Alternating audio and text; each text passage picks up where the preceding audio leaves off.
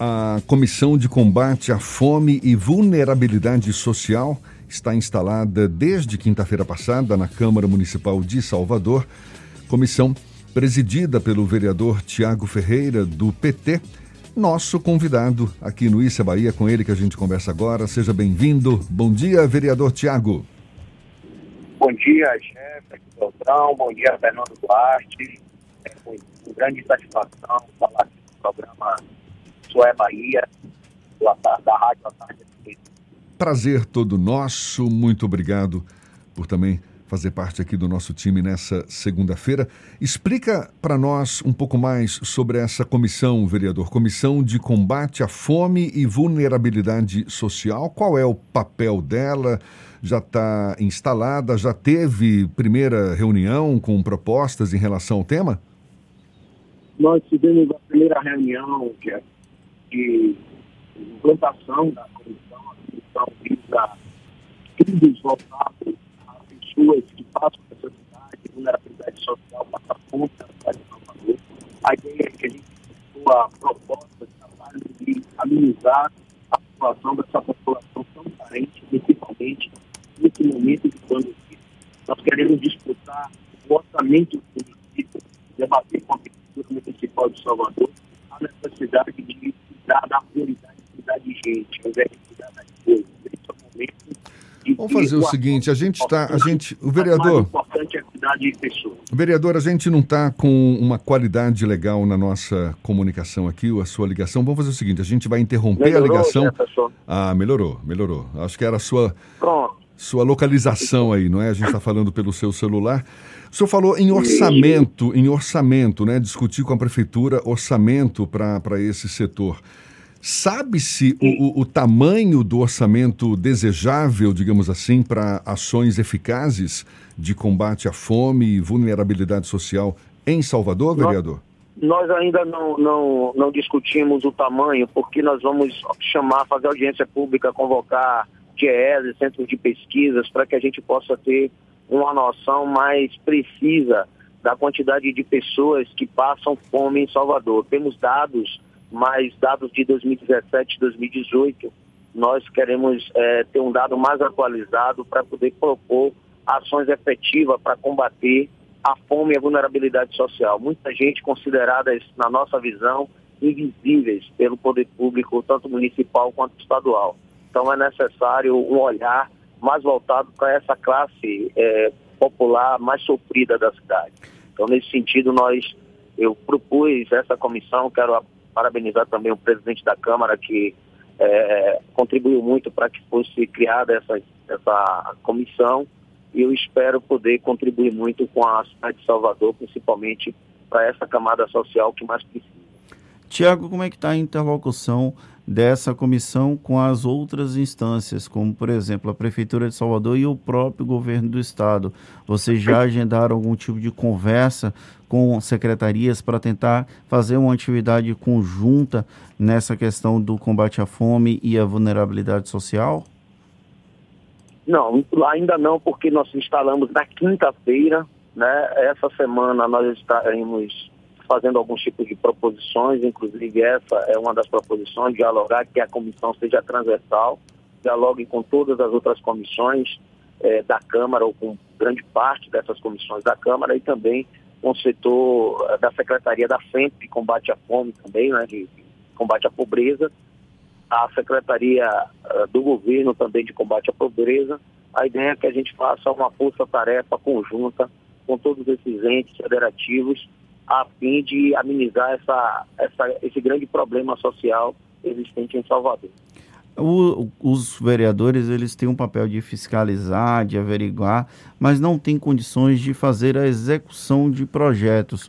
Como é que vocês pretendem colocar em prática o resultado final? Porque há uma demanda social grande dessa população que é economicamente praticamente invisível, pelo menos aos poderes públicos. Como é que vocês pretendem, de, alguma forma, minimizar os efeitos da fome e da vulnerabilidade social desses grupos, já que os vereadores não têm esse papel executivo?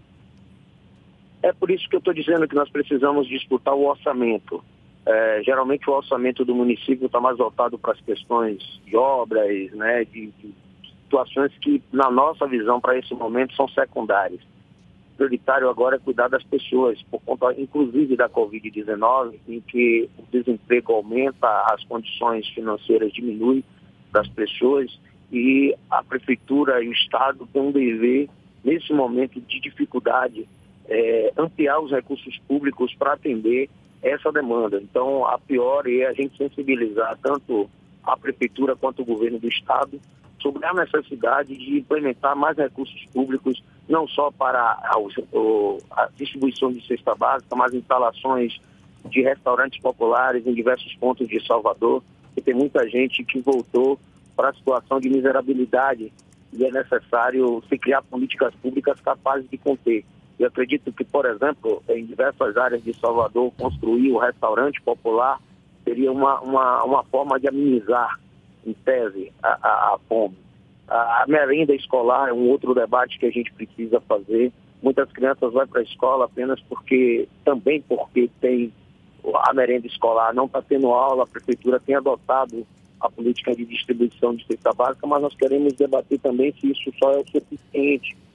Então, tem várias vertentes para poder a gente se debruçar. A comissão está muito é, empolgada com, com o debate, é suprapartidário, vários vereadores de outros partidos políticos também nessa comissão. Então, eu estou muito confiante de que a gente vai desenvolver um trabalho, fazer estudos e sensibilizar a Prefeitura e o governo do Estado para esse tema tão importante. A gente está conversando aqui com o vereador Tiago Ferreira, que é do PT e é o presidente da Comissão de Combate à Fome e Vulnerabilidade Social.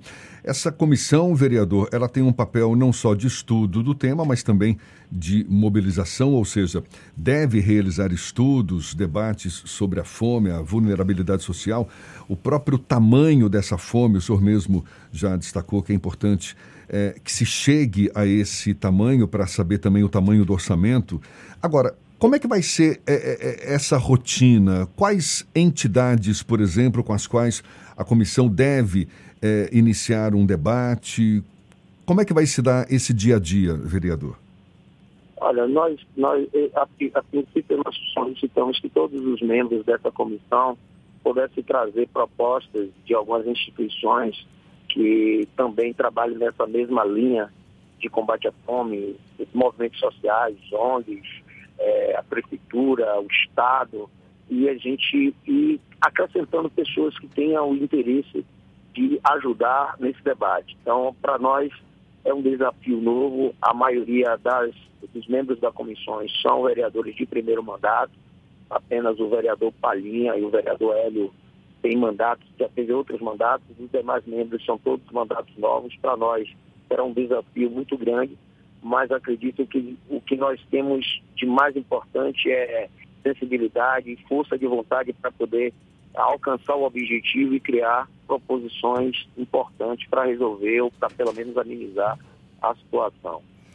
Tiago, mudando um pouco de assunto, você é rodoviário ligado à classe dos rodoviários e a gente tem observado uma série de mobilizações em algumas situações pontuais, principalmente de rodoviários ligadas à antiga CSN. Já foi resolvido o imbróglio envolvendo os funcionários e ex-funcionários dessa concessionária? Qual é a real situação hoje desses funcionários? Olha, é, na verdade está encaminhando. Né? Nós conseguimos fechar a minuta do acordo entre CSN, Prefeitura e Sindicato essa minuta foi levada para os poderes concedentes, para o Ministério Público Estadual, para o Ministério Público do Trabalho, Superintendência, é, para que fosse homologado. Nós estamos aguardando a homologação e quando houver a homologação, aí sim a gente dá início, a Prefeitura tem um valor de 20 milhões e 600 e alguma coisa para é, colocar para os trabalhadores que foram demitidos e os demais que estão trabalhando no REDA têm alguns patrimônios da CSM que já foi colocado nessa minuta do acordo para que seja vendidos e pago as rescisões contratuais, o fundo de garantia dos demais trabalhadores. O que nós conseguimos até agora foi a liberação do fundo de garantia desses trabalhadores, da entrada no seguro-desemprego e estamos aguardando é, a homologação desse acordo para que se concretize o que foi acordado. Existe algum risco de paralisação ou de movimento paredista dos rodoviários aqui na capital baiana? Existe, porque além dessas questões voltadas para a CSN, nós estamos em campanha salarial e não avança. Então, é, por exemplo, essa semana é possível que a gente é, inicie um processo de greve na cidade de Salvador. Já por algumas rodadas de negociações e o CETEPS, o antigo CETEPS, hoje a, a íntegra, não sinaliza por uma proposta viável para os trabalhadores. Sabendo que a inflação hoje está batendo na casa de quase 7%, nós estamos pedindo 9% de reajuste salarial, mas também tem as questões aí de, de fim de, de é, banco de horas, com aumento no TICS, questões sociais. Nós fizemos uma campanha pautada apenas em cinco pontos de pauta e até o momento não houve um avanço. Então, nós já publicamos é, um edital de greve, é possível que talvez ainda essa semana possa haver alguma paralisação na cidade. Vereador, para a gente encerrar, por mais que haja, digamos, motivos para se pensar em greve, para mobilizar a categoria em torno de uma possível greve dos rodoviários em Salvador, não é uma hora inadequada para se pensar em greve aqui na capital baiana? Jefferson, veja, nós é, fomos muito contribuímos muito com as empresas. Quando iniciou a Covid, por exemplo, nós defendemos que os trabalhadores ganhassem 30% do salário. Eu nunca pensei, enquanto sindicalista, defender uma proposta dessa. 30% do salário com redução de, de, de, jornada e redução de salário. Nós fomos o tempo todo contribuindo com o sistema. É, hoje os trabalhadores estão recebendo 50% das empresas e 50% do governo. São mais de 30 trabalhadores que perderam as vidas com o Covid-19 em condições extremamente complicadas. Nós sabemos que a situação das empresas também é ruim, da população é ruim, mas dos trabalhadores também é. Então, a gente tem buscado sempre no, no, na mesa de negociação, diálogo e uma saída. Mas o instrumento legal dos trabalhadores para é, a obtenção do seu resultado é, infelizmente, a greve. Nós esperamos que também haja bom senso por parte empresarial para que possa ceder, pelo menos em parte, aquilo que nós estamos preteando sem ter a necessidade de greve.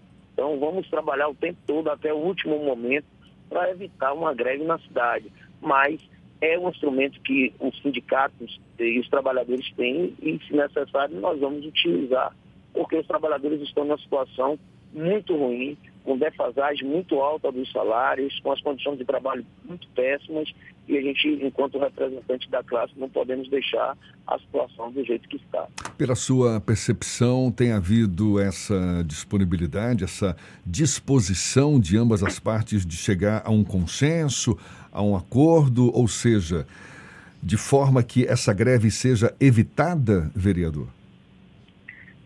Acho que da parte do sindicato sempre houve, a gente sempre foi muito é, coerente nos nossos posicionamentos, então acho que tem que haver também da parte das empresas. Nós sabemos a dificuldade que todo o sistema está vivendo e por isso, como disse, em momentos de pandemia nós é, propusemos para os trabalhos redução até de salário, mas também agora precisa de um esforço maior por parte das empresas. Nós, enquanto sindicato, vamos negociar até o último minuto do segundo tempo e até com prorrogação para poder evitar uma greve na cidade, mas também é necessário que haja avanços nas negociações. Então eu estou acreditando no bom senso, mas como disse, há uma possibilidade sim, porque o sistema vive um problema muito grave financeiro. Em Salvador não existe subsídio, no metrô tem subsídio para o metrô, no sistema de transporte não tem. O número de passageiros caiu assustadoramente mas é, os trabalhadores também não podem pagar o preço sozinho dessa, desse problema do transporte em Salvador. Vereador Tiago Ferreira, do PT, que é representante dos rodoviários na Câmara Municipal de Salvador, também presidente da Comissão de Combate à Fome e Vulnerabilidade Social. Muito obrigado pela sua disponibilidade, pela atenção dada aos nossos ouvintes. Seja sempre bem-vindo, um bom dia e até uma próxima, vereador. Eu que agradeço, Jefferson, agradeço também ao Fernando Duarte, estou aqui à disposição. Muito obrigado a